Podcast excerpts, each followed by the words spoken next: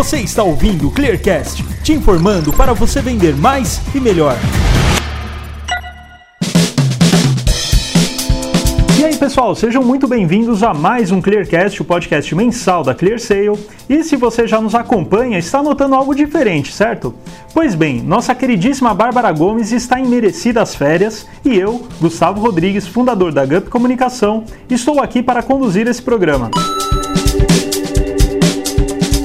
episódio de hoje vamos falar sobre um assunto importantíssimo e de interesse para você que tem uma empresa ou ainda está pensando em abrir uma, que é a respeito de formas de captação de recursos para inovação.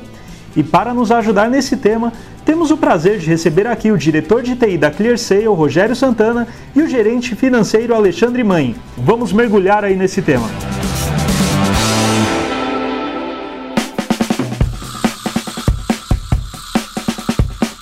começar então, a gente pode explicar um pouquinho quais são as principais formas de captação de recursos. Sobre captação de recursos, você tem que separar em dois, dois momentos aí. Você pode, em dois momentos não, em duas situações. Você pode ir atrás de bancos de mercado, é, que são as instituições financeiras conhecidas aí, e você pode também a, através de bancos é, de fomento, que aí nós temos alguns, é, como BNDES, conhecido do, do Brasil inteiro, o FINEP, que é uma, uma agência de fomento, e na, aqui em São Paulo nós temos o Desenvolve São Paulo, que são bancos que ajudam empresas, startups também, e, ou em momentos de, de transição, em linhas de, de, de financiamento específicas, do, como para financiar inovação, um parque tecnológico, uma é, mudança de processo, alguma inovação que seja pertinente àquele business, àquele negócio, não necessariamente uma, uma super inovação para o mercado, mas sim uma inovação na empresa. E agora então, a partir desse momento que a gente então sabe onde a gente consegue buscar essas formas de captação, é, qualquer empresa pode conseguir esse tipo de ajuda? Esses três exemplos que eu citei de bancos, é, BNDES, FINEP e Desenvolve São Paulo, eles funcionam basicamente com alguns portes de empresa. Por exemplo, o Desenvolve São Paulo ele atende as empresas aqui do estado até 90 milhões de reais de faturamento. Se você ultrapassar desse valor de faturamento anual, é, o Desenvolve São Paulo automaticamente já te indica para o FINEP. E para maiores você tem o BNDES, que pode até tra trabalhar com uma participação acionária direta mas isso depende da estratégia do, do, negócio e do tamanho da empresa também. E quais são os primeiros passos? Depois que eu tomei essa decisão de fazer essa captação, o que, que eu tenho que fazer? Quais são os primeiros passos para eu conseguir fazer essa captação? Uma receitinha básica é você terá que ter o projeto muito bem escrito, mostrando que aquilo é uma inovação para o seu negócio, não necessariamente para o seu mercado. Não pode ser a instalação de um ERP na empresa. Isso é uma inovação para o seu negócio, para o seu processo. Você pode financiar isso com essas linhas de inovação. A parte de documentação financeira, das demonstrações financeiras, os últimos balanços e, e DREs fechados da empresa. Se auditado, melhor, mas como às vezes a gente está falando de empresas mais, estamos falando de empresas mais novas que ainda não passam por esse processo de auditoria, é, mas tem que ser chancelado por um contador, tudo bonitinho. E a terceira parte é ter toda a documentação societária em dia, de acordo com o que está na junta comercial da empresa. Então, são a parte tecnológica do projeto, a parte financeira do projeto e a parte societária da empresa. Bom, Rogério, Agora, olhando para a parte da área de tecnologia mesmo, é, o que, que, é necessário para que um projeto de financiamento seja elaborado de fato? Bom, Gustavo, é, a primeira coisa é importante a, que a equipe identifique quais são as oportunidades que podem ser convertidas em ações ou projetos. Então, putz, ah, eu tenho uma necessidade da empresa de otimizar um processo e se eu desenvolver um artefato de software eu consigo automatizar ou otimizar bastante esse projeto, esse processo. Então, ali com certeza tem uma boa oportunidade de um projeto para ser financiado por uma, por uma entidade de fomento. Em relação à duração, é ideal ou é, o ideal seria que você selecionasse um conjunto de projetos que gerasse um montante mínimo de uns seis meses, um ano, dois anos, por quê? Aí você consegue agrupar esses projetos, essa quantidade de horas, e aí você consegue montar um, um projeto maior que você consiga um financiamento do todo. Senão você teria que, para cada ação pequena, você gerar uma documentação, como o Alexandre comentou, toda, toda a documentação e gerar isso como um projeto pequeno. Se você agrupa isso, fica muito mais fácil. Né? Uma outra dica também é já na etapa de, de levantamento de, das necessidades, você já identificando quais são os benefícios ou que, quais são os retornos desses projetos para a empresa. Muito bem lembrado pro, pelo Rogério. É importante na parte de demonstrações financeiras o qual é o ganho em, em recurso, de, em dinheiros, né, é, após o projeto que isso vai representar para a empresa. Então, obrigatoriamente, na etapa de financeira do projeto, você terá que mostrar uma projeção de 5 anos, 4 anos, 3 anos, de, de, acordo com o tempo de, de construção do projeto. Falando, ó, esse é o ganho efetivo desse, dessa inovação. Ah, então, assim, na verdade não tem mistério nenhum, né? Tudo isso você tem que apresentar para esses bancos, tudo mais, nada mais é do que o próprio planejamento que você tem dentro da empresa, né? Para fazer. Simplesmente é você pegar tudo isso, formatar de uma maneira bacana para eles e mostrar. Essas formatações, todos esses, esses três bancos que eu mencionei, eles já, já têm a sua documentação padrão. Então ele já vai te eh, na parte de documentação do projeto, você já tem um, um portfólio, um portfólio, um template que, olha, a, as demonstrações financeiras eu preencho neste formato. Ah, o documento do projeto é este formato. Então você já tem templates que facilitam, você não tem que inventar Nossa, então nada. melhor, melhor ainda, né? Sim.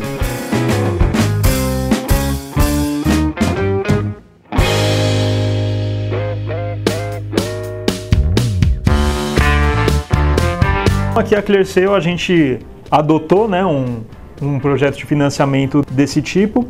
Rogério, fala um pouquinho qual foi a estratégia adotada na hora de montar essa documentação, tudo mais para o financiamento. Afinal, a gente está falando de uma entrega de muitos meses, né? Você pode comentar um pouquinho como é que foi, que instituição a gente pegou o financiamento, tudo mais? Então, esse projeto específico a gente utilizou uma linha de, de financiamento do Desenvolve SP, que é uma agência de fomento à inovação ligada ao governo do estado de São Paulo e eles têm uma documentação, como o Alexandre comentou, bem detalhada e tem um padrão. Mas o mais importante antes de preencher essa documentação é identificar qual a estratégia da empresa, ou seja, eu estou montando um projeto, no nosso caso foi um projeto de dois anos. O escopo do projeto ele muda constantemente. Então, o que, que eu procurei identificar? Qual é a estratégia da ClearSale para os próximos dois anos, para onde ela quer ir e como esses projetos vão gerar ou vão ajudar a empresa a chegar, a atingir as metas ou os objetivos dessa estratégia. Então, a empresa tem uma estratégia clara de diversificação de produtos e serviços. Então, a ClearSale ela nasceu prestando serviços de antifraude para o e-commerce e hoje ela atende diversos segmentos, porta a porta, telecom, serviços financeiros. Estes produtos eles demandam ou demandarão e, demanda, e demandaram diversificações no software da ClearSale. Então eu procurei primeiro mapear quais, quais eram esses segmentos e eu identifiquei quais eram os pontos do software que seriam necessários ou que demandariam alterações. Então, a partir dos segmentos, eu fui quebrando o projeto em entregas, olhando os segmentos onde a empresa quer atuar. Então, a primeira coisa é se o projeto vai gerar um benefício para o negócio, olhe primeiro para a estratégia do seu negócio. Para onde você quer ir? Putz, eu estou abrindo, começando a abrir uma empresa. Meu primeiro projeto é ter um sistema básico que atenda meus clientes. Então, quebre seu sistema básico em etapas ou entregáveis e coloque lá uma duração estimada e os benefícios de cada uma dessas entregas. Então, olhe a estratégia e quebre em entregas que serão feitas dentro do projeto. Legal, bom, isso aí é uma dica não apenas para na hora de captar investimento, mas para projetos, projetos como um todo, né? Exato. E como é que você, de fato, controlou essas entregas do projeto? Esses projetos, eles demandaram grande parte, ou a maioria do, da, dos recursos do projeto, ele foi direcionada para mão de obra de desenvolvimento, ou seja, de desenvolvimento de software na TI. E aqui na ClearSale a gente já tem um controle há muitos anos que a gente controla o apontamento ou direcionamento das horas por projeto. Então o que, que eu fiz? cada entrega eu quebrei em. A gente tem um processo de desenvolvimento ágil que as entregas são feitas a cada 15 dias, que são as sprints. Então, cada sprint do time de desenvolvimento ela é direcionada para um projeto e aí as pessoas apontando horas dentro da sprint, no final do mês ela tem toda a alocação de horas dela apontada para um ou mais projetos. Então, uma pessoa pode trabalhar em vários projetos. E aí, uma vez que eu controlo individualmente por pessoa o apontamento de horas, fica muito mais fácil porque depois, nas exigências de comprovações que são colocadas, por exemplo, pelo Desenvolve SP, a gente tem que fazer um casamento entre a folha de pagamento e as horas do projeto. Então fica muito mais fácil. Então eu controlo por horas apontadas dentro do projeto, os projetos estão ligados a um projeto maior e depois eu faço esse casamento. Folha de pagamento, que é a parte fiscal, a parte, é, eu chamo de burocrática, com a, a entrega efetiva do projeto pelo apontamento de horas.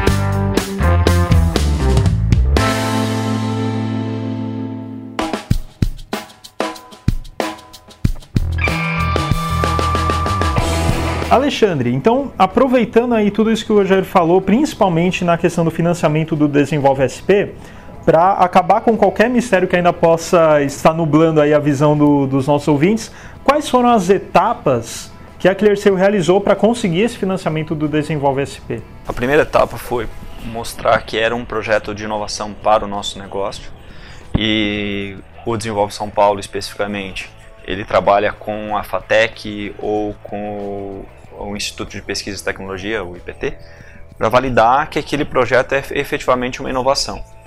Passada essa parte, nós vamos é, ver a viabilidade econômica e financeira do projeto quanto isso vai dar dinheiro, se dá dinheiro ou economiza em custos, aumenta a eficiência do negócio, no tempo como isso se converte. Junto com isso, a entrega da documentação societária, então quem vai assinar pela empresa e atrelado a isso uma exigência, exigência de garantia real.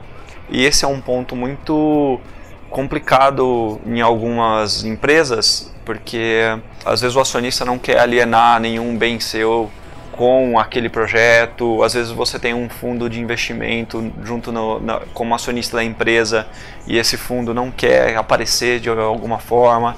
Então essa normalmente no Brasil tem sido a etapa mais complexa, que os, todos os acionistas deem a cara e que você consiga garantias reais. É, por exemplo, nosso, nós que somos uma empresa de serviço e, e temos o nosso ativo basicamente é, computador e cadeira e o restante do nosso ativo são intangíveis, eu não tenho como alienar nada. Pra, às vezes, para uma empresa em que você o processo de inovação é a construção de uma fábrica ou de uma linha de produção, você consegue alienar o bem ao projeto também, ao, ao financiamento. No nosso caso, nós conseguimos como garantia real uma fiança bancária, então o meu custo, que era muito barato é, inicialmente, o custo financeiro, né? os juros que era muito barato e não saiu tão barato assim porque eu tive que comprar uma fiança de um banco de mercado. Ainda assim, a época que nós conseguimos o financiamento era menos da metade do que um juros de mercado. Um ponto muito importante que as pessoas podem falar, putz, mas é, eu preciso fazer isso agora e o meu projeto vai me dar dinheiro daqui dois, três anos. Todas essas linhas de crédito possuem um período de carência de 12, 24, 36 meses. Ou seja, você só começa a pagar efetivamente o principal da, é, daqui dois, três anos. Então é muito importante ter uma noção de quando for pedir prazo do projeto, ter, noção, é, ter uma ideia de quando efetivamente eu começo a ganhar dinheiro, porque é quando você fala assim, ó, então a partir de agora eu começo a pagar. E isso vai tudo na, na aprovação do, do comitê de crédito desses, dessas agências para saber se está tudo ok, se ó, aprova e vai para frente. Falando de investimento em ativos como computadores, servidores, a ClearSale ela se utiliza de algum financiamento externo para esse tipo de ativo? Sim, um produto de mercado com uma taxa de juros uh, hoje atraente e fácil de conseguir é o cartão BNDES. Quando você quer uma ampliação do seu escritório ou compra de equipamentos direto com algum fornecedor de, de tecnologia, computadores e afins, o cartão BNDES te dá um limite de um milhão de reais até e que te dá muito fluxo de caixa. É, libera muito seu fluxo de caixa para você conseguir fazer uma. Ah, preciso trocar meu servidor. Se for um equipamento nacional, você consegue ir lá e comprar. Preciso tocar o parque de computadores da minha empresa. Você consegue é, aprovação muito rápida, com, aí é com, com qualquer banco emissor, ou seja, o banco comercial, não é emitido direto pelo BNDES. Você tem que bater na porta lá do Itaú, do Bradesco, Banco do Brasil, Caixa, e falar assim, olha, eu quero um cartão BNDES, eles vão te emitir. E, e aí o processo de crédito de um banco comum aí você está autorizado a fazer as compras. Legal, então vamos supor, abri minha empresa ontem e daí eu vou contratar cinco funcionários. Vamos pensar, a gente falou muito de grandes, vamos pensar no pequeno. Ah, vou contratar cinco funcionários, eu preciso aumentar o escritório, preciso comprar computador. Esse pequeno empresário ele pode também fazer uso desse cartão BNDES tranquilamente, né? Sim, é só entrar em contato direto com o gerente de conta da conta da, da empresa dele e o, o banco vai dar o procedimento e, e emitir o cartão para ele.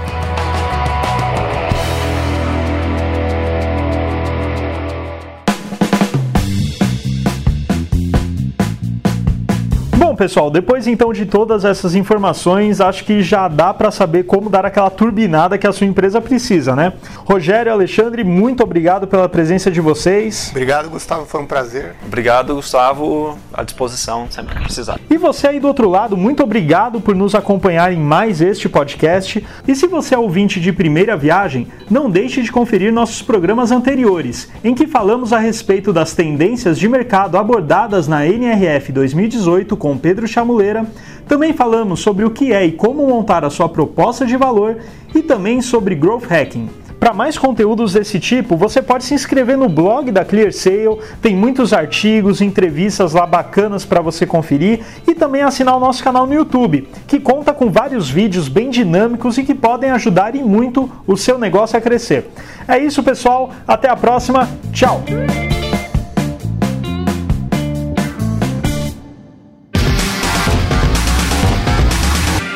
Você ouviu o Clearcast, o podcast da ClearSale. Este podcast foi editado por Gup Comunicação.